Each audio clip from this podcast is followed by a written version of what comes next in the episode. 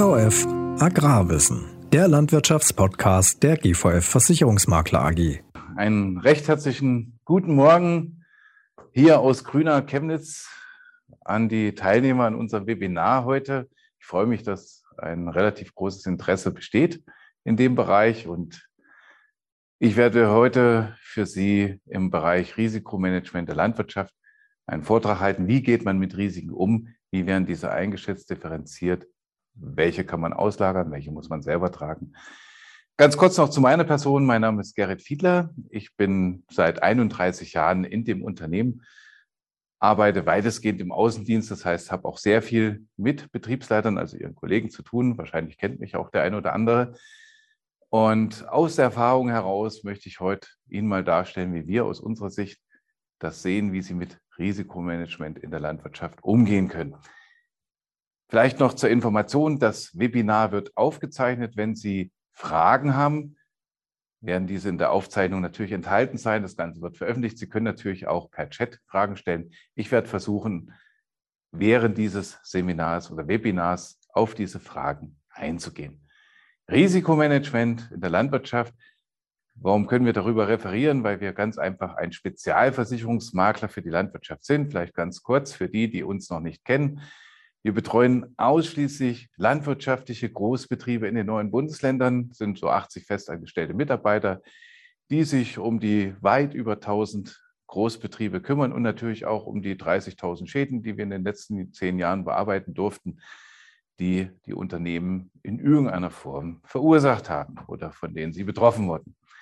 30.000 Schäden heißt natürlich auch Arbeit in dem Bereich. Also wir als Spezialversicherungsmakler sind ostdeutschlandweit oder aus den, in den neuen Bundesländern vor Ort, um die Belange der Unternehmen, der landwirtschaftlichen Unternehmen zu klären. Die Agenda heute, was habe ich mir vorgestellt? Ist ein trockenes Thema eigentlich, Risikomanagement, Versicherung. Ich probiere es heute mal auch aus der Praxis heraus zu zeigen, wie wir damit umgehen können.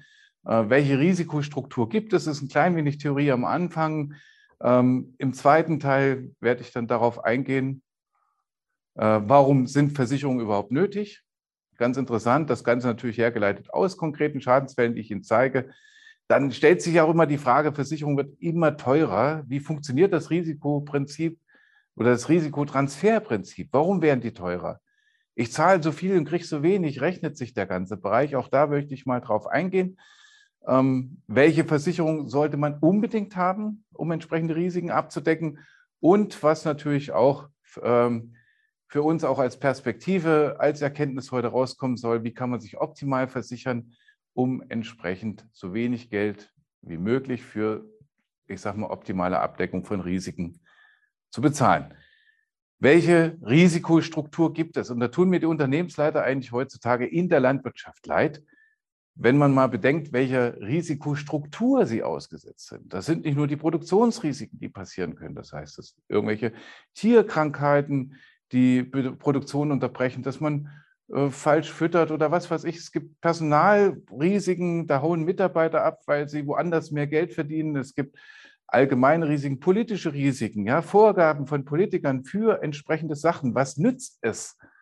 In Mecklenburg-Vorpommern, wenn die für Tierwohl 80 Prozent fördern wollen, wenn der Schweineproduzent nicht mal die 20 Prozent Eigenmittel hat, weil er jeden Tag Nasser macht.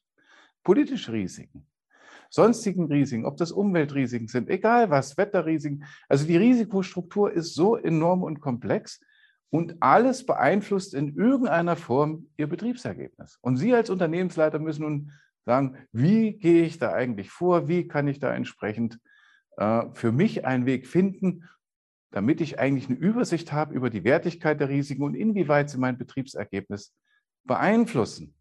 Vielleicht mal für Sie so eine kleine Übersicht, die Risikobetroffenheit landwirtschaftlicher Betriebe für ausgewählte Risiken.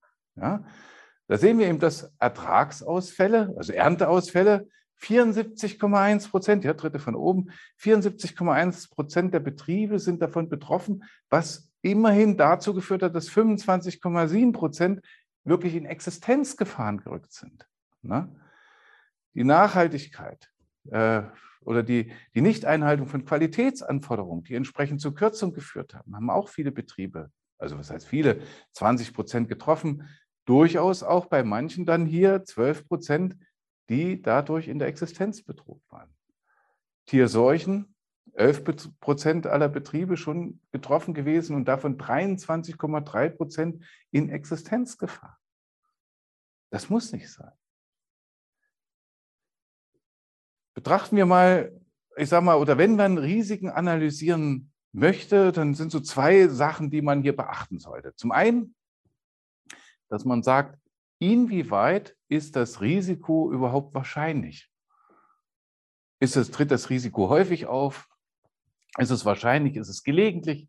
Ist es entfernt vorstellbar, unwahrscheinlich oder unvorstellbar?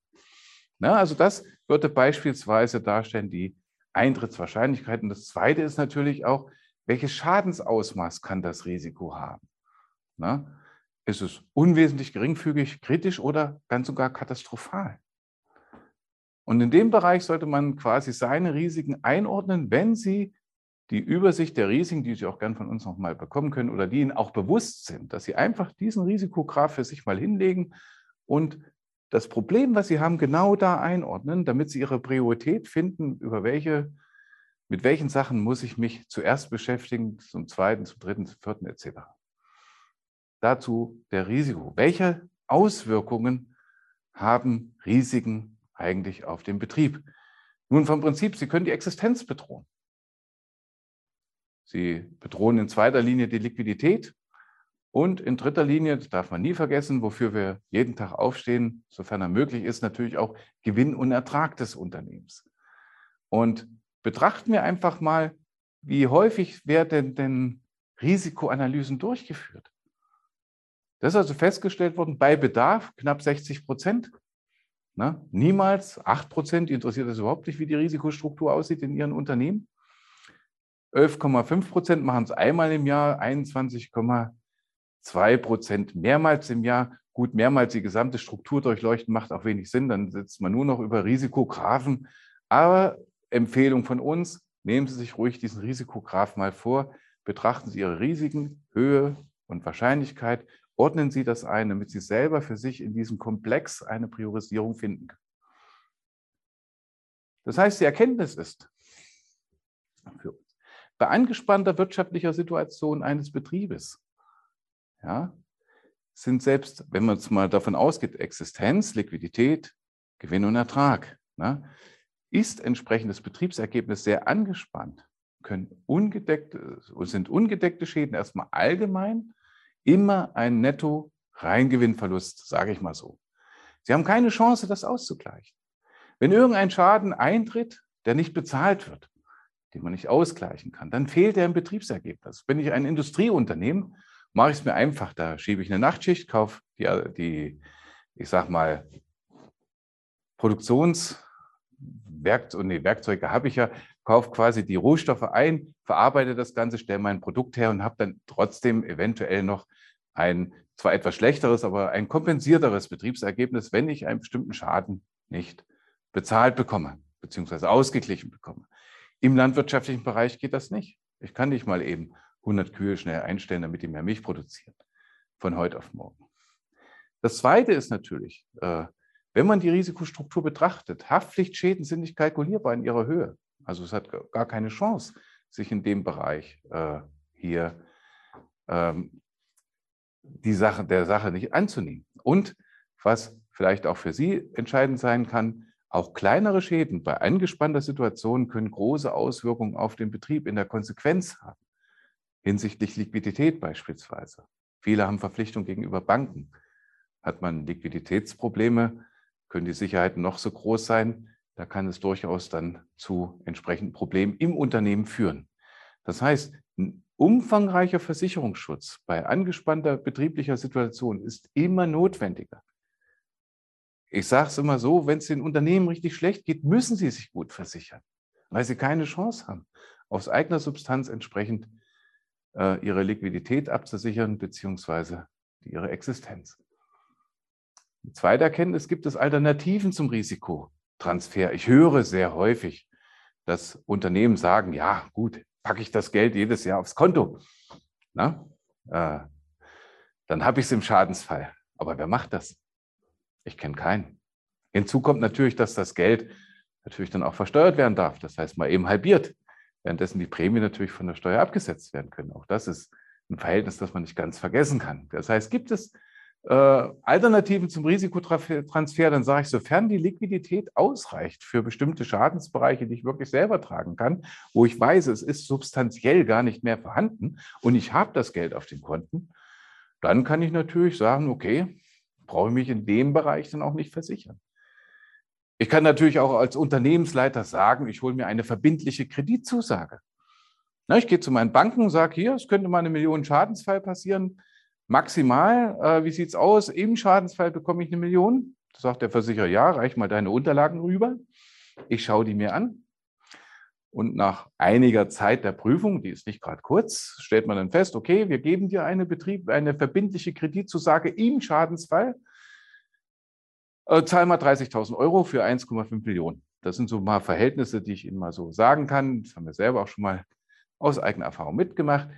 Also das sind schon entsprechende Kosten und dann habe ich im Schadensfall natürlich das Geld, muss es aber zusätzlich noch zurückzahlen. Das heißt, allein hier in dem Bereich ist natürlich schon die Kreditzusage von der Höhe her begrenzt, weil ich ja danach noch eine höhere finanzielle Verpflichtung gegenüber der Bank habe. Nun, ich kann natürlich auch sagen, ich habe vier Kuhställe. Warum soll ich alle vier versichern, wenn ich nur drei brauche? Dann versichere ich mich selber aus meiner redundanten Substanz heraus. Auch hier Möglichkeiten, dass man sagen kann, ich will nicht so viel Geld bezahlen, ähm, versichere ich nur drei Gebäude von vieren und maximal die Umbaukosten und Mehrkosten, die daraus entstehen können. Nun wäre eine Möglichkeit, im kleinen Bereich hier entsprechend Kosten zu senken. Ähm, insgesamt muss man aber sagen, zum bedarfsgerechten Risikotransfer gibt es eigentlich kaum eine sinnvolle Alternative. Weil das waren jetzt alles Bereiche, wo ich sage, das sind begrenzte Sachsubstanzen, auf die ich eventuell verzichten kann. Geht es in den Haftpflichtbereich ein, dann wird es schon nicht mehr kalkulierbar. Warum sind Versicherungen überhaupt nötig? Und hier nehme ich Sie mal ein klein wenig mit in die Praxis. Schäden, die man nicht aus dem Konto, vom Konto her bezahlen kann. Ja, hier in dem Fall ein Schaden weit im fünfstelligen Bereich also Millionen, also im zweistelligen Millionenbereich, so rum ist richtig, ja. Oder hier Bilder aus der Praxis. Was meinen Sie? Wir haben gerade den Konflikt mit der Ukraine und der EU. Wer wird gewinnen? Russe gegen Ami. Ja, das war zu Zeiten, als es mal diesen feuchten Sommer gab. Ich glaube, es war vor vier, fünf Jahren, als die Technik weitestgehend oft abgesoffen bzw. festgesteckt hat. Ne? Also der Fan steckt, der, der schon dir steckt fest. 2K 700 davor und dann wird fleißig gezogen und wer hat gewonnen? Natürlich die Russen, weil sie sind einfach stärker. Den Ami hat es zerrissen, den Kabelbaum leider mit. Der Schaden war also nicht ganz billig in dem Bereich. Ähm, das sind auch so Schadensfälle, die, auf die ich nicht gern sprechen möchte. Ich sage mal so, hier in dem Fall war es auch so, dass der Mähdrescher ich sag mal, angehängt wurde an den Trecker, nur dass eben das Anhängekabel bzw. die Verbindung an der Anhängekupplung für das Mähwerk hing. Das sind vier Zehner Bolzen. Was meinen Sie, was vier Zehner Bolzen aushalten? Was wiegt der Mähdrescher davon? Wenn der 20, 25 Tonnen wiegt, dann ist er auch noch festgefahren, da hängen wahrscheinlich 30, weiß nicht, 20, 30 Tonnen dann an dem Haken dran. Oder mehr. Wir hatten leider auch einen Schadensfall, wo sich das Ganze mit einem Gurtband vollzogen hat. Die Anhängekupplung steckte vorne im Motor des Traktors, also hinten drin. Und der Mitarbeiter verstarb am Unfallort. Gut, sowas kann passieren, beispielsweise Schäden aus der Praxis. Mitten in der Ernte macht man auch mal Mittagspause. Gut, wahrscheinlich Glutnester hinten hat man dann später festgestellt, die sich dann entzündet haben. Man hat ja nicht unbedingt den, die, ich sag mal, den Kompressor mit draußen, um das auszublasen in der Mittagspause, stellt man ab. Völlig normal. Kann passieren. Dafür ist Versicherung da. Keine Frage. Das sollte allerdings nicht passieren. Der Trecker war zu viel. Na? Das heißt, so sah es dann hinterher aus, ein Schadensfall, der durchaus nicht hätte so hoch passieren dürfen. Hier in dem Fall ein Schadensfall, wo man auch, wo ich einfach mal sensibilisieren möchte, sollten Sie Mitarbeiter kündigen. achten Sie durchaus mal drauf, wie Sie die kündigen. Wenn es schon irgendwie sein muss, dann bitte so, dass er nicht sauer ist. Hier in dem Fall hat der Mitarbeiter gemeint, der entlassene Mitarbeiter soll auch keiner mehr mit dem Trecker fahren, da die Technik sehr dicht zusammenstand, hat es halt etwas mehr erwischt als nur sein Trecker. Eine Rache quasi eines entlassenen Mitarbeiters. Auch sehr häufig, was man sieht, die Reifen von der Abdeckung vom Silo. Ähm, haben wir mal gefragt, warum die so an der Seite liegen. Was meinen Sie, warum die an der Seite liegen? Ganz einfach, damit man sie besser fassen kann. Mit dem Radlader, um entsprechend dann die Reifen auf Silo zu packen. Ist nicht schlecht, hat nur ein Problem, wenn es angezündet wird und die Gefahr dringt von außen an den Bergeraum ran, dann steht halt in den Versicherungsbedingungen drin, bitte, liebe Leute, äh, seht zu, dass brennbare Materialien mindestens 25 Meter Abstand von Gebäuden haben. Das ist hier in dem Fall nicht der Fall. Und passieren dann die Schadensfälle, ne? Sie sehen hier Mähdreschertechnik, eingelagertes Stroh, auch angelagertes Stroh auf der rechten Seite im Bild. Passiert dann der Schadensfall, kann es zu Problemen kommen. In dem Fall war der Brandherd innen entstanden, wäre er außen zuerst vom Stroh auf das Gebäude übergegangen, hätte man große Argumentationsprobleme gegenüber den Versicherer, die volle Schadenshöhe zu bekommen, um nicht ganz und gar eine Ablehnung in irgendeiner Art und Weise sich einzufangen. Also hier bitte darauf achten, brennbare Sachen nicht an Gebäude anlagern. Reifen an Beton kann eigentlich nicht viel passieren, aber wenn die Dinge einmal brennen, Güllebecken durch Reifen entsprechend erhitzt. Ne? Normalerweise müsste man denken, okay, dann wechsle ich halt die drei, vier Betonteile aus, einmal hochgezogen, neue rein, alles schön dicht gemacht, fertig. Ne? An sich nur übersichtlich. Ist schon dumm gelaufen, dass die Reifen da zufällig gelegen haben. Nun, ich kann Ihnen sagen, äh, es war viel teurer, weil der Bestandsschutz fiel weg und wie heutzutage die Güllebecken, Güllelagerung äh, äh, zu lagern ist oder wie die Behälter gebaut werden sollen, brauche ich Ihnen, glaube ich, nicht sagen. Äh, das heißt, auch hier in dem Fall ein kompletter Neubau war notwendig, den der Versicherer auch bezahlt hat. Bloß dummerweise war es natürlich das, äh, was man natürlich nicht machen sollte, ist insgesamt brennbare Sachen da anzulagern. Auch hier kleine Ursache, große Wirkung. Also wenn Sie Schäden verursachen, dann überlegen Sie vielleicht auch im Vorfeld, was Sie kaputt machen. Wenn Sie mal links durch diese Technik schauen, sehen Sie einen blauen Schatten. Das ist eine Mülltonne. Um der auszuweichen, hat er dann lieber das Fahrzeug genommen. Sind jetzt kleine Schäden, aber es könnte ja auch was anderes passieren. Ne? Schäden aus der Praxis. Gülle, Bomber, kippt um. Der Niveauunterschied war nur 20 Zentimeter. War gar nicht so viel zwischen links und rechts, aber der war voll. Der hat wahrscheinlich auch geschwappt. Normalerweise dürfen die ja befüllt gar nicht rumfahren, zumindest nicht so als Transport. Und warum ist er da lang gefahren? Weil da ein kleiner Vermessungsfall stand. Gut, Vermessung kostet Geld, vielleicht 1000 Euro, vielleicht auch anderthalb, wenn man ein Grundstück vermisst und irgendwas einmisst, okay. Der Schaden hier ging knapp ins Sechsstellige. Dumme war natürlich kein Handyempfang, wie man es teilweise in unserem digitalisierten Deutschland hat. Der Mitarbeiter kam auch nicht raus. Die Tür ist auf der linken Seite. Gegenstände zum Zerschlagen der Scheibe hat er auch nicht. Also irgendwann hat man dann festgestellt, hier fehlt jemand. Und dann haben sie ihn befreit. Ja, klassische Sachen, die in dem Bereich passieren beim Abkippen, wenn einfach die Technik zu groß ist für den Bergraum und der Sturz dann zu Schaden kommt. Oder betrachten wir mal diesen Schaden. Wie ist das passiert? Das ist entsprechend ein eine landwirtschaftliche Zugmaschine, wo man den Sitz von vorn nach hinten verstellen kann. Und während dieser Sitz verstellt wurde, löste sich plötzlich die Bremse und der Trecker rollte los. Rückwärts in dieses Gebäude. Sieht gar nicht so katastrophal aus. Wir haben auch Glück gehabt, denn genau an der Stelle stehen Fahrräder unter diesem Steinhaufen.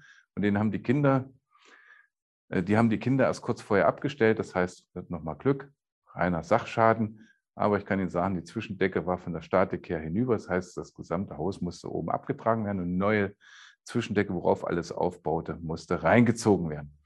Also auch kleine Wirkung oder kleine Ursache, große Wirkung. Jetzt stellt sich natürlich die Frage, wer ist für den Schaden verantwortlich? Normalerweise darf so ein Trecker nicht losfahren. Ist es jetzt der Nachrüster gewesen? Ist es der Hersteller gewesen? Das klären dann die Versicherer unter sich. Wir haben auf alle Fälle den Schaden erstmal beglichen und die Versicherer werden dann entsprechend in Regress gehen. Tja, wir sagen immer gehässigerweise, wenn der Chef mal fährt, keine Sorge, ich will Ihnen nicht zu nahe treten, ist aber wirklich so passiert leider. Ähm, auch hier Niveauunterschiede. Beladene Anhänger können durchaus schnell umkippen auf dem Feld. Ähm, interessant ist natürlich auch, wenn man diese Sachen Vollkasko versichert hat, kleine, kleine Exkursionen in dem Bereich, die Vollkasko-Schäden oder im Vollkasko-Bereich bekomme ich nur das, was von außen den Anhänger beschädigt, ersetzt.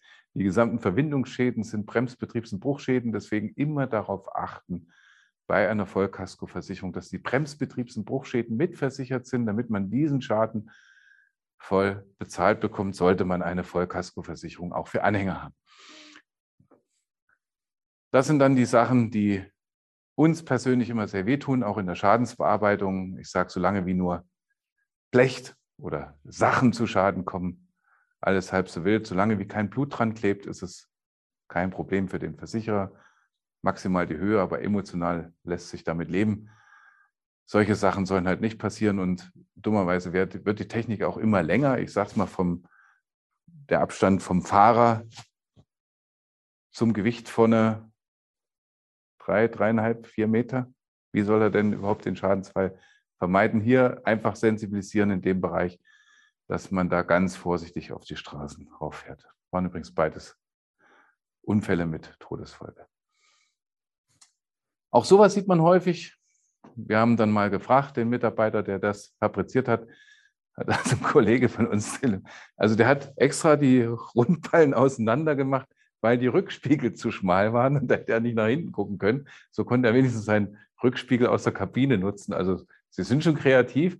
Gut, ein paar Gottbänder hätten vielleicht auch ganz gut getan. Dann wäre vielleicht das nicht passiert, um wieder auf die tragischen Folgen zu kommen. Auch das tödlicher Unfall gewesen, wo das Kind zusehen musste, wie die Mutter vorne verstarb, was die auf dem Vordersitz gesessen hat.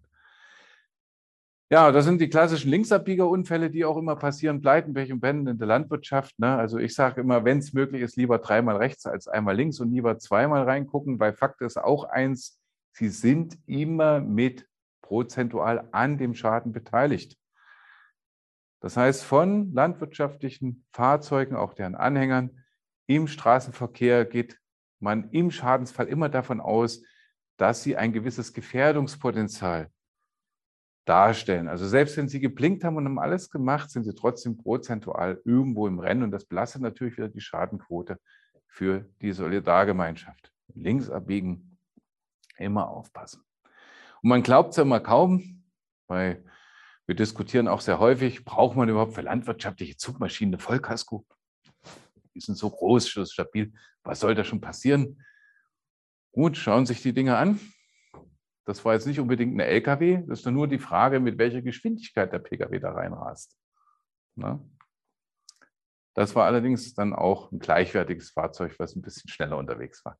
Also auch Traktoren können kaputt gehen. Und das sind natürlich dann erhebliche Schäden. Ne? Übrigens hier auch mal drauf achten, ne? auch der fünf Jahre alte Trecker, der so kaputt geht, kostet Geld. Viele haben gar keine Vollkaskoversicherung mehr. Sobald die Finanzierung durchgelaufen ist, wird aus der Vollkasko oft eine Teilkasko gemacht. Schauen Sie mal in Ihre Unterlagen. Straßenverkehrrisiko, Schadenhöhe, die entstehen kann. Was muss ich für bezahlen, um das entsprechend abzusichern? Gibt sehr günstige Möglichkeiten in dem Bereich. Informieren Sie sich mal. Linksabbiegerschaden ganz klassischer Natur mit Brandfolge. Ne? Und zum Schluss noch einen schönen Schaden, wo ich sage, der war jetzt nicht so gravierend, wenn man auf den ersten Blick da mal hinschaut. Quadrak, ne? Kna äh, leicht beschädigt vorne. Dumme war nur, wir haben sehr lange auf, wir haben, glaube ich, knapp ein halbes Jahr gewartet auf die Ersatzteile. Der Schaden an sich war nicht so schlimm. Der Betriebs- und Sprecherschaden höher, weil die Technik nicht einsetzbar war und der Haftpflichtschaden in dem Sinne war natürlich umwerfend. Die entsprechenden Höhen wurden dann natürlich auch bezahlt. Das sind mal so Schäden aus der Landwirtschaft, die, ich sage mal, auszugsweise von mir so dargestellt werden. Die Erkenntnis, die ich einfach sagen muss, für Sie selber, Murphys Gesetz greift. Ja? Gestatten Sie, ich bin die statistische Wahrscheinlichkeit links, ne? rechts, ja, schönen guten Tag und ich bin das Restrisiko. Ähm, das heißt, wenn es mehrere Möglichkeiten gibt, eine Aufgabe zu erledigen und eine davon in einer Katastrophe endet oder sonst wie unerwartete, unerwartete, unerwünschte Konsequenzen nach sich zieht, dann wird es jemand genauso machen. Das heißt, alles, was passieren kann, wird auch passieren. Das ist Murphys Gesetz. Und deswegen sollte man sich durchaus überlegen, wie kann man diese Risiken oder dieses entsprechend der Erkenntnis dieses Gesetzes diese Sachen gut abdecken. Das heißt, alles, was ich nicht ausschließen kann, sollte eigentlich abgedeckt sein. Das Grundprinzip des Risikotransfers. Das ist die Frage, die sich oft stellt, rechnet sich überhaupt Versicherung? Ne? Dann muss ich mal so sagen, wie werden Ihre Gelder eigentlich verwendet? Das sieht also so aus, 60 Prozent von Ihrer Prämie, ne? 60 Prozent von Ihrer Nettoprämie hat der Versicherer maximal für Schäden zur Verfügung. 60 Prozent. Was passiert mit dem Rechts? 10 Prozent bekommt der Vertrieb. Egal, ob das jetzt Ihr Vertreter ist, Ihr Makler oder was weiß ich wer, das können mal 8, das können mal 12 Prozent sein, je nachdem. Das ist nur roundabout, das sind gerundete Werte. Jetzt gibt es natürlich auch große Kommunenrisiken. Ne? Sie schubsen mal einen Schulbus in den Graben. Das soll natürlich auch nicht 100 Prozent in unserer Schadenquote sein. Ne? Dann heißt, man sollte auch immer darauf achten, dass der Versicherer immer rückversichert ist. Das machen die auch, um große Risiken auszulagern. 20 Prozent für die klassischen Glaspaläste, wie man so schön sagt, also für den Erstversicherer. Und dann kommt die unselige Versicherungssteuer noch oben drauf. Und dann weiß ich halt ganz genau, äh, mehr, ich sage mal, wenn ich entsprechend 1 Euro einzahle, stehen maximal 50 Cent für mich zur Verfügung, um Schäden zu bezahlen. Das heißt, das gesamte Solidarprinzip ist so aufgebaut, dass Versicherungen Geld kosten. Man kann an Versicherungen nicht verdienen. An statistisch überhaupt nicht, sonst funktioniert dieses System nicht. Betrachten wir mal dieses äh, Prinzip bei uns. Worauf sollte man auch darauf achten, wenn man sich mit, äh, auch mit Partnern zusammentut, die in dem Versicherungsbereich aktiv sind? Ja, jetzt mal hier eine statistische Übersicht von 2018 bis 2021 haben wir, die GVF, entsprechend, ich sage mal, 71 Millionen an Schadenhöhen bearbeitet. Bei 121 Millionen Prämien ist für den Versicherer gerade so auskömmlich. Ne? Das heißt, wenn man mal so schaut, von 18 bis 21, super Bestand, gesunder Bestand.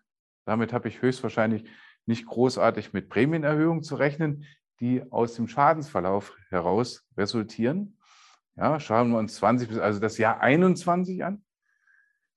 Äh, äh, das Jahr 2020 an, noch besser, 46 ne, Prozent Schadensquote insgesamt. Und dann schauen wir uns das Jahr 21 an, also das vergangene Jahr. Wie kann das sein, dass plötzlich 113 Prozent Schadenquote ist? Und was müsste der Versicherer jetzt tun? Theoretisch müssten wir zu allen Kunden hinrennen, müssten sagen, Leute, Schadenquote über 100 Prozent, wir müssen sanieren, wie es der Versicherer so sagt wir verdoppeln mal eben die Prämie. Weil nur dann funktioniert das Solidarprinzip, wenn Sie sich noch an die Prinzipien des Risikotransfers erinnern können. Das ist natürlich jetzt, wäre ein großes Problem. Was ist passiert? Und da kann ich Ihnen sagen, das sind Schadensfälle, die wir auch bearbeitet haben. Hier in dem Fall, glaube ich, der größte Schaden, der in den 31 Jahren in der ostdeutschen Landwirtschaft unter, unter die Augen gekommen ist, der wirklich satt im siebenstelligen Bereich ist, in Größenordnungen, wo wir Glück haben, dass der Versicherer sich wirklich sehr stark rückversichert hat, sodass dieser Schaden nicht auf unsere Schadenquote voll durchschlägt. Sonst wären wir wahrscheinlich die nächsten Jahre weg. In dem Fall nicht. Denn, ich sag mal, wenn Sie jetzt mal nachhaltig mit einem Partner zusammenarbeitet, der auch langfristig mit Versicherern zusammenarbeitet, dann kann man auch solche, ich sage es mal so, in solchen Jahr kompensieren. Das heißt, auch hier sind die Verhandlungen so, dass also Prämienerhöhung aufgrund von Schadenquoten nicht über die Maßen erfolgen wird. Das heißt, eine langfristige Zusammenarbeit mit Versicherern zahlt sich aus, natürlich auch eine langfristige Zusammenarbeit mit den Partnern, die diese Versicherung vermitteln. Es ist also durchaus wichtig, auch mal zu hinterfragen, wie sind die Ansprechpartner aufgestellt in dem Bereich, was ihre Schadenquotensituation ihres Topfes betrifft. Also wo die ganzen anderen Betriebe auch versichert sind. Heißt natürlich im Umkehrschluss, wenn ich nur 50 Prozent von dem, was ich reinzahle, wiederbekomme, heißt natürlich, ich bekomme doppelt so viel heraus, wenn ich einen Schaden vermeiden kann. Das heißt, Schadensvermeidung ist das Wichtigste, was, was hier in dem Fall passieren muss. Und es stellt sich natürlich die Frage, warum machen wir gerade in dem Bereich, wir als GVF, Fahrsicherheitstrainings? Fahrsicherheitstrainings in Nora, Fahrsicherheitstraining in Linte. Jetzt wird auch in, in Mecklenburg das nächste Fahrsicherheitstraining stattfinden, wo wirklich alte Hasen, ich sag's mal, alte Hasen sich mit der Technik im Grenzbereich bewegen dürfen. Trecker sind jetzt nicht so teuer. Ne? Anhänger vielleicht auch nicht. Nein, aber das Problem ist Haftpflichtschäden. Ne? Wenn wir nochmal dran denken, habe ich einen Invaliden im Straßenverkehr verursacht, nehmen wir an, Schadenhöhe 500.000, muss entsprechend der Versicherer eine Million an Entschädigung leisten. Äh, die, die Solidargemeinschaft eine Million in den Topf reinhauen, damit das System wieder funktioniert. Deswegen Fahrsicherheitstraining, um Schäden zu vermeiden. Das ist oberstes Gebot beim Grundprinzip des Risikotransfers. Wenn ich Schäden vermeiden kann durch Fahrsicherheitstraining, entsprechend ist das gut. Ne? Ich kann die Grenzsituation einschätzen, bewältigen. Die Technik kann ich gekonnt beherrschen und in dem Fall kann ich vielleicht den einen oder anderen Schaden vermeiden, damit eben sowas hier in dem Fall nicht passiert, ne? dass der Anhänger dann bei dem klassischen Joystick-Fahrer den, die Zugmaschine überholt. Ja, Grundprinzip des Risikotransfers Schadensvermeidung.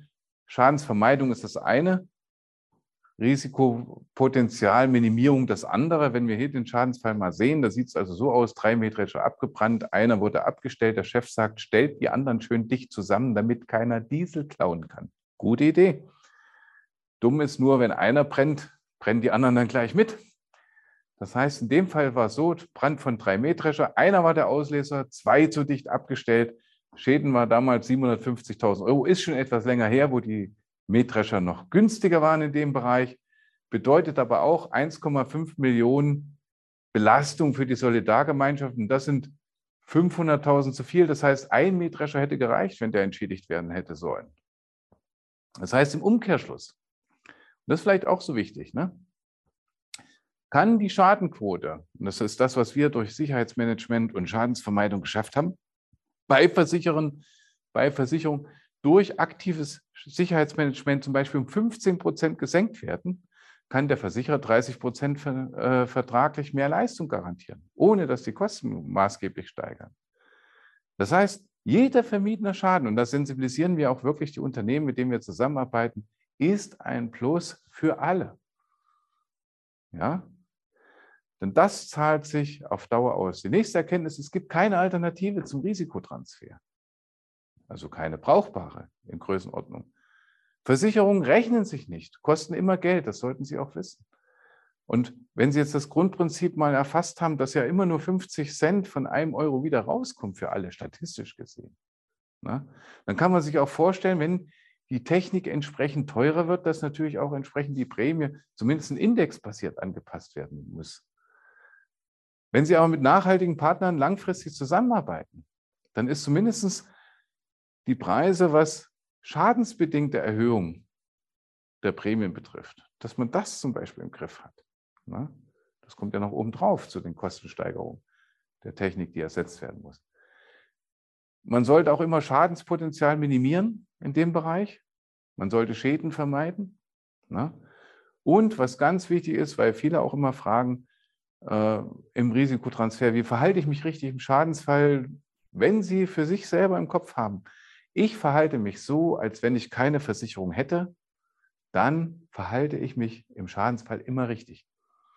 Weil ich habe selber in dem Moment ein sofortiges primäres Interesse, so wenig wie möglich Schaden zu erleiden. Das heißt, ich komme dann automatisch der Schadensminderungspflicht nach.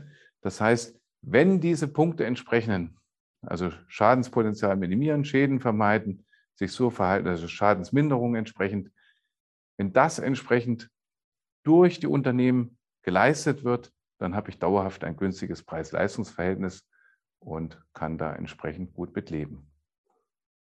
Jetzt stellt sich natürlich die Frage, welche Versicherungen sind unbedingt nötig? Was meinen Sie, was unbedingt nötig ist? Wo gibt es eine Pflicht, sich zu versichern? Genau, es ist lediglich die Kfz-Haftpflicht.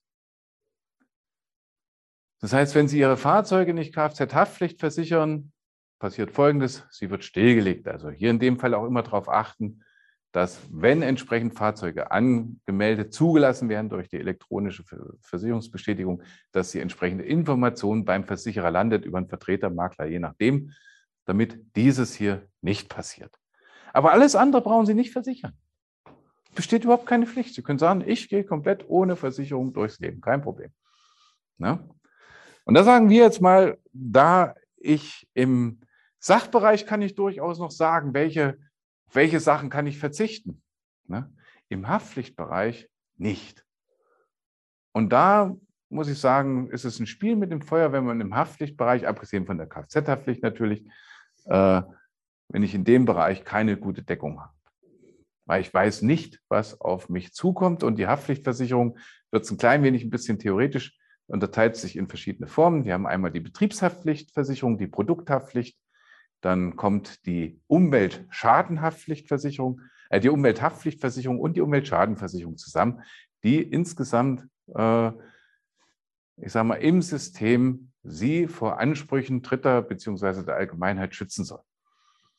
Das heißt, wichtig ist eins, Schadenhöhe bei Haftpflichtversicherungen sind nicht kalkulierbar. Es sind keine Substanzen, auf die ich verzichte, sondern es können Ansprüche mich, an mich gestellt werden, die in der Schadenhöhe unbegrenzt sein können.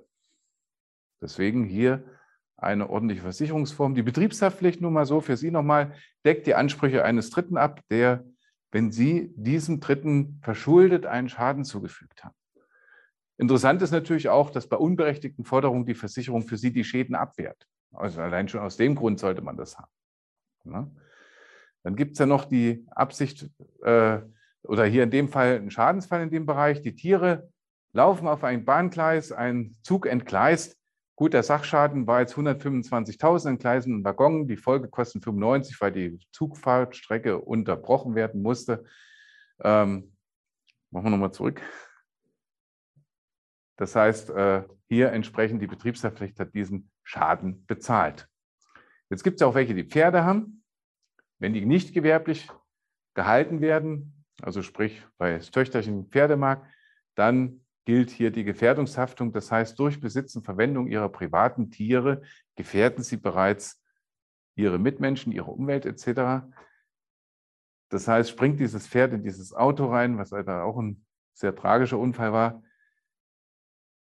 muss der Pferdehalter für die entsprechenden Schäden haften. Für alle Tiere, die Sie privat nicht gewerblich halten, gilt Gefährdungshaftung. Selbst wenn der Einbrecher in Ihre Wohnung einbricht und Ihr Dackel beißt den kräftig ins Bein. Dann wird Ihre Privathaftpflicht oder die Hundehaltpflicht in dem Moment den Schaden am Bein des Einbrechers bezahlen müssen. So kurios ist es bei uns in Deutschland. Gefährdungshaftung. Anders sieht es bei aus, wenn ich gewerblich Tiere halte. Das ist die Verschuldungshaftung. Und da kann ich nur sagen, ähm, zum Beispiel Weidetier. Ne? Also Tiere können immer mal ausbrechen, aber wenn sie den Pflichten eines ordentlichen Weidehalters nachkommen, kann ihnen nichts passieren. Sprich, nicht so viel Tiere auf der Weide. Ich habe genug Wasser, Futtermangel besteht auch nicht. Der Zaun ist in Ordnung. Ich habe einmal am Tag geguckt, das Ganze eingetragen im Weidetagebuch. Kann nichts passieren, sollten jetzt doch mal Pilzsammler oder was weiß ich, Motorradfahrer, Gewitter oder sonst irgendwas die Ursache sein, dass die Tiere durch den Zaun durchrennen und Schäden verursachen. Dann haben sie kein Verschulden und damit wehrt der Versicherer auch diese unberechtigten Ansprüche ab, weil das dann höhere Gewalt ist. Inwieweit man das dann dem Verpächter erklärt, ne, wenn die Kühe über seine Terrasse latschen, das ist dann die Sache, wo man wieder einen Kompromiss finden muss. Ne. Das wäre jetzt mal Betriebshaftpflicht, Schäden gegenüber Dritten. Ne. Man hat aber auch die Produkthaftpflicht und hier will ich speziell mal auf die erweiterte Produkthaftung eingehen. Die normale Produkthaftpflicht bedeutet, äh, sie haften für die Zusicherung von Eigenschaften. Sollten die fehlen, können sie in Haftung genommen werden. Ne, Hemmstofffreiheit wird zugesichert in der Milch. Wird in den Tank geschüttet, ist der versaut. Ne, stellt man fest durch die Rückstellprobe, ha, ist von Ihnen. dürfen Sie den Tank bezahlen. Klassische Produkthaftpflicht, Vermischungsschäden in dem Fall. Jetzt passiert es aber auch nochmal, dass das verarbeitet werden kann. Ne? Und da sieht es dann durchaus so aus, zum Beispiel hier in dem Fall, Getreide wird zu Mehl verarbeitet und verbacken, dann läuft eine Rückrufaktion einer Bäckerei. Warum? Die hatten minderwertiges Roggenmehl verarbeitet und in der Verarbeitung hat das nicht richtig gegärt, zu wenig Wasser angenommen, sodass der gesamte Bereich wieder zurückgenommen wurde. Das heißt, die Ware wurde aus allen Filialen zurückbeordert. Waren entsprechend Kosten, die natürlich auch Sie als Hersteller zu verantworten haben, als Hersteller des Mehls, also des Getreides in dem Fall. Ne? Sie haften für, primär für Folgeschäden aus der fehlens zugesicherter Eigenschaften. Deswegen auch immer auf die Erweiterung der Produkthaftpflicht äh, achten. Umwelthaftpflicht, Schäden, das heißt hier in dem Fall Unbekannte dringen nachts auf ein Betriebsgrundstück, öffnen wir eben den Güllegeber, Gülle läuft in den Bach und verunreicht den Tisch, Fischteich. War noch ein relativ kleiner Schaden. Wir hatten jetzt oben auf dem Dass einen relativ großen, wo ähnliches gelaufen ist. Mutprobe, ich reiß mal den Gülleschieber auf. Wie das dann entsprechend aussah, da ging es dann auch locker ins Siebenstellige, weil da mal eben eine Kleingartenanlage komplett geflutet wurde. Ne? Aber in dem Fall sind natürlich Dritte geschädigt und die kommen natürlich auch auf sie zurück und da ist es gut, wenn man eine Umwelthaftpflichtversicherung hat. Dann gibt es natürlich auch noch die klassischen Umwelteigenschäden. Früher nannte sich das Bodenkasko, die Umweltschadenversicherung in dem Fall ein oder zwei, zwei mutige Leute probierten halt mal Diesel zu stehlen, großen Tank, Schlauch oben rein, abgepumpt, angesaugt und dann läuft das quasi in so ein Gebinde, was in so ein Gebinde, was auf dem Pickup stand. Dieses 1000 Liter Gebinde kennt man ja. Mitarbeiter kriegt, stellt das fest und benachrichtigt die Polizei, die hat nichts Besseres zu tun, als mit Blaulicht dahin zu fahren. Die Täter fahren natürlich los, die Polizei hinterher. Das Einzige, was vergessen wurde, ist, dass der Schlauch noch nach unten hängt und wir wissen ja, dass der Luftdruck entsprechend diesen Diesel durch den Schlauch schiebt, ne, wenn die andere Seite länger ist. Das heißt, dieser schöne märkische Sandboden wurde richtig gut versaut, selbst unter dem Fundament der angrenzenden, der angrenzenden na, Werkstatt konnte entsprechend Diesel nachgewiesen werden. Das heißt, musste komplett ausgekoppert werden. Relativ teurer Schaden, der in dem Fall vermieden worden wäre, wenn die Polizei wenigstens den Schlauch hätte vorher rausgenommen, bevor sie den Tätern hinterherfährt. Damit sind dann auch sämtliche Umwelteigenschäden gemeint. Das heißt, wichtig ist eins für Sie selber. Haftpflichtversicherungen sind unbedingt nötig. Ne? Also sparen Sie überall, aber bitte nicht bei der Haftpflicht, weil Schäden gegenüber Dritten, Schäden gegenüber der Allgemeinheit, Schäden gegenüber der Umwelt und natürlich auch Ihre Umwelteigenschäden sind im Ausmaß nicht begrenzt. Sie wissen nicht, was auf Sie zukommt. Und was natürlich auch ganz wichtig ist, was man auch für Sie selber mal bedenken muss. Haftpflichtschäden sollten unbedingt vermieden werden. Warum? Jetzt rein wirtschaftlich, aus Egoismus heraus. Weil Gelder, weil die Gelder zur Schadenregulierung im, Hand, im Haftpflichtbereich der Wertschöpfungskette Landwirtschaft entzogen werden. Und in doppelter Höhe muss das von der, von der Solidargemeinschaft wieder eingezahlt werden. Überlegen Sie sich mal den Wahnsinn. Ja, wenn der Bergerraum bezahlt wird, weil er abgebrannt ist, Okay, dann wird er bezahlt. Dann bleibt der Wert und das Geld im Wertschöpfungskreislauf Landwirtschaft. Habe ich einen Invaliden mit 500.000 verursacht und ich muss eine Million zahlen, die ist weg, vollkommen raus. Da hat niemand was von. Also Haftpflichtschäden sind Worst Case im Schadensbereich, wenn man das Ganze unter wirtschaftlichen Aspekten mal sieht. Hat keiner was von. Zumindest nicht aus der Landwirtschaft. Wie kann man sich optimal versichern? Der Trend geht wirklich hin zu Multipolisen. In dem Fall ähm, schauen wir mal an, wie momentan die Betriebe versichert sind. Da sieht es also so, Gebäudeversicherungen haben fast alle phänomenal gut versichert. Hagelversicherung denken auch sehr viele dran mit 84 Prozent. Inventarversicherung wird immer dran gedacht, werden meistens Unterversicherungen in irgendeiner Form äh, spielen da eine Rolle, dass da nicht alles erfasst ist, weil teilweise noch einzeln erfasst. Ne? Was wirklich gut ist, ist die Betriebshaftpflichtversicherung, wie man hier sieht die Betriebshaftpflichtversicherung, ne, die ist wirklich super gut abgedeckt. Bei der erweiterten Produktehaftung sehen wir häufig noch große Lücken. Umwelthaftpflicht eben auch, könnte entsprechend noch besser sein. Ja, ansonsten vielleicht noch interessant, die Ertragsausfallversicherung Pflanzenproduktion, die sollte wesentlich erhöht werden. Jetzt gibt es auch wieder die Möglichkeit, aufgrund der afrikanischen Schweinepest sollte die Pflanzenproduktion mal unterbrochen werden durch behördliche Auflagen, dass man das wieder versichern kann. Da können Sie sich an Ihren entsprechenden Ansprechpartner wenden, weil da wirklich auch Schäden schon entstanden sind, schon bezahlt worden sind und die afrikanische Schweinepest ja leider noch nicht aus der Welt ist. Es redet nur keiner mehr drüber, weil Corona ja viel interessanter ist in dem Bereich.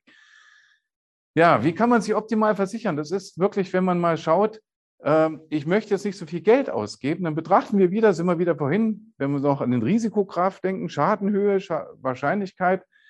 Ähm, wir betrachten wieder den Ertrag, die Liquidität und die Existenz und nehmen jetzt einfach mal ihre Risikostruktur da rein. Es macht wirklich wenig Sinn, darauf will ich nochmal sensibilisieren, zu sagen, wenn etwas nicht passiert, brauche ich es auch nicht versichern. Oder wenn etwas sehr unwahrscheinlich ist, dass es passiert, sollte ich es nicht versichern. Wenn ich es nicht ausschließen kann, sollte es versichert sein. Wenn ich Geld sparen will, dann gehe ich lieber unten mit der Selbstbeteiligung rein und sage, feste Größen kann ich wirklich selber bezahlen. Wir betreuen Unternehmen, die haben 3000 Hektar, 90er Bodenpunkte, reine Pflanzenproduktion, 16 Mitarbeiter, die machen 100.000 Selbstbeteiligung rein. Das interessiert die gar nicht, was unten drunter passiert. Aber oben drüber wollen sie alles haben. Und Haftpflichtbereich natürlich 100 Prozent. Also das ist der richtige Weg. Dafür zahlen die nur noch die Hälfte. So geht man ran, wenn man weniger Geld bezahlen möchte. Muss man nicht gleich 100.000 Selbstbeteiligung nehmen, aber es macht durchaus Sinn, äh, entsprechend sich äh, mit Größenordnung auseinanderzusetzen, weil wir denken wieder an die, ich kriege nur 50 Cent wieder. Ne? Jeder Euro, den ich da einzahle, ist, ist halbiert in der Auszahlung. Ne? Und jeden, den ich sparen kann, ist natürlich für mich gewonnen. Allgemeiner Trend in dem Fall, um sich optimal zu versichern, sind Multipolisen. Das heißt, wir fassen oder ich sage mal, der Trend geht wirklich auch von vielen im Markt mit, dass wir sagen, alle Sachsubstanzen und Ertragsausfallschäden sind versichert in Multipolisen. Es wird pauschal ohne Aufzählung der Einzelwerte erfolgen. Natürlich auch mit Unterversicherungsverzicht, das heißt, kein Abzug aufgrund zu geringer Schadenssummen ist möglich. Alle versicherten Sparten sind in einem Vertrag, das heißt, der ganze Aufwand verringert sich maximal, geringster Verwaltungsaufwand, nichts wird vergessen. Bis auf benannte Ausschlüsse ist alles versichert. Solche Möglichkeiten gibt es inzwischen. Wir betrachten das mal, die Multipolise, was da alles drin sein kann. Das ist die Feuergebäudeinhalt, Sturmgebäudeinhalt, Leitungswassergebäudeinhalt, Elementargefahren. Da denke ich vor allen Dingen an Überschwemmung, Schneedruck, Einbruch, Diebstahl, Vandalismus, die Elektronikversicherung, die Transportversicherung, Maschinenversicherung. Was ganz wichtig ist, die Mehrkostenertragsausfälle für alle Sachschäden, die ich oben habe. Das heißt, wenn irgendwelche Schäden auftreten, unterbrechen sie ja einen effizienten Betriebsprozess. Das heißt, egal welcher Schaden ist, es wird immer irgendwelche Mehrkostenertragsausfälle geben. Es können kleinste Teile sein, die größte Wirkung haben. Kfz-Versicherung, Haftpflicht, dann die Vollkasko für Kfz, Teilkasko. Da gibt es entsprechend auch Möglichkeiten, gute Bündel, ich sage mal, gute Kombinationen entsprechend für sich äh, zu nutzen. Betriebshaftpflicht, Umwelthaftpflicht, Umweltschadenversicherung als wichtigen Punkt haben wir vorhin schon geklärt. Die rechte Seite das sind dann alles die Extras, die immer noch einzeln entsprechend abgedeckt werden sollten. Das ist bei Bauleistung, Biogas, Photovoltaik, um die wichtigsten mal zu nennen. Hagelversicherung, Wetterversicherung, auch ganz interessantes Thema. Wie kann ich mich gegen Wetterrisiken abdecken? Tierversicherung, Warenkreditversicherung wird auch durchaus interessant. Bei der entsprechenden Ertragslage meiner Abnehmer, die DNO-Versicherung für die Unternehmensleiter, falls sie wirklich mal ihrer kaufmännischen Sorgfaltspflicht nicht entsprechen. Rechtsschutzversicherung, wenn man sich streitet, kann ja mal passieren, auch gegen die Behörden, wenn die einen kürzen im, im ja, Beihilfeprogramm, mal eben die mal Cross-Compliance-Kürzung anstreben oder sonst irgendwas, dass ich was nicht beachtet habe. Unfallversicherung, betriebliche Altersvorsorge als soziale Zugabe kann man machen, ist entsprechend in Ihrem Verantwortungsbereich. Die Erkenntnis sollte sein, Versicherung über Multipolisen, man sollte sich auf alle Fälle überlegen, habe ich einen kompetenten Partner in der Beratung in dem Bereich? Kann der entsprechend mit mir Probleme bewusst machen? Den Risikograph anwenden? Was kann passieren? Was muss ich schützen? Wie kann ich das versichern? Und hier wäre auch mal die Empfehlung, wenn Mitbewerber in Ihr Haus kommen, geben Sie nicht unbedingt Ihre Policen raus, sondern nur die Risikostruktur. Ja, was passiert in Ihrem Unternehmen? Soll er sich doch mal einen Kopf machen, wie das Ganze abzudecken ist. Ja, also Sie geben nicht das Know-how anderer Berater weiter, sondern sie geben ihre Risikostruktur und haben dann die Chance, auch diesen Mitbewerber mal in seiner Kompetenz zu prüfen. Ja, was sagt er überhaupt zu dem ganzen Bereich? Bringt mir das was? Ne? Was Sie auf alle Fälle machen sollten, passende Selbstbeteiligung vereinbaren. Selbstbeteiligung rechnen sich immer. Wir denken nochmal dran an das System. Nur 50 Cent kriege ich wieder. Ne?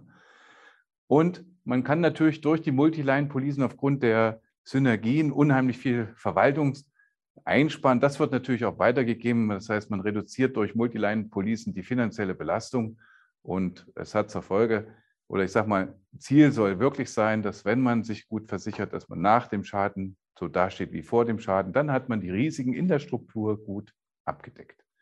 Das heißt, die Zusammenfassung nochmal für uns heute, wir sollten Risiken erkennen oder Sie sollten in der Lage sein, Risiken zu erkennen, zu bewerten, auszulagern, nachdem sie vorher genau differenziert betrachtet wurden. Ja. Sie können davon ausgehen, was passieren kann, wird passieren, egal in welchem Bereich. Ne? Ob das jetzt politisch, Personal, Sach, Wetter oder sonst was ist. Ne? Die Risikobewertung hinsichtlich wirklich ihrer Existenz, Liquidität, Gewinn und Ertrag. Das sind so die drei Schwerpunkte. Wenn Sie Ihre Risiken in der Struktur mit dem Risikograph mal bewerten und sich Gedanken darüber machen, wie kann ich die auslagern, wie kann ich die abdecken. Und was auch nochmal für Sie sein oder als Erkenntnis sein soll, das ist jetzt keine Eigenwerbung, es ist wirklich so, dass ich sage, Versicherungen sind nötig, kosten weniger Geld, wenn man aktiv auch Schaden vermeidet. Ja, für die Gesamtheit. Das heißt, sehen Sie zu, nicht, ach, ist ja versichert, scheißegal, können wir ja reinnehmen, was geht. Nein, irgendwo trifft es dann wieder alle. Ne? Wichtig ist auch, Haftpflichtrisiken sollten lückenlos abgedeckt werden. Das ist wirklich das A und O. Meinetwegen lassen alles andere weg, aber Haftpflichtrisiken lückenlos abdecken. Das ist, und Multiline-Policen sind natürlich optimal und bieten bestes Preis-Leistungs-Verhältnis. Also das sind quasi so die Kernaussagen meines heutigen Webinars. Und wenn Sie dann ein Stück weit mitgekriegt haben oder mitnehmen konnten, dass hier in dem Bereich durchaus äh, sie aktiv werden sollten, um eine Struktur in diesem Risikokomplex zu bekommen, beziehungsweise wenn sie Interesse haben, in dem Bereich auch optimaler voranzuschreiten, dann, ja, dann hat das Webinar für Sie was gebracht. Das heißt, kompetente Beratung, das ist das, worauf Sie Wert legen sollten, auch im Schadensfall. Und das realisiert letztendlich die garantierte Sicherheit für Ihren Betrieb. Vielen Dank für Ihr Interesse. Jetzt bitte Fragen und Diskussionen, sofern welche aufgekommen sind. Gut, dann wünsche ich Ihnen noch einen angenehmen Tag und ansonsten sind wir gern für Sie da.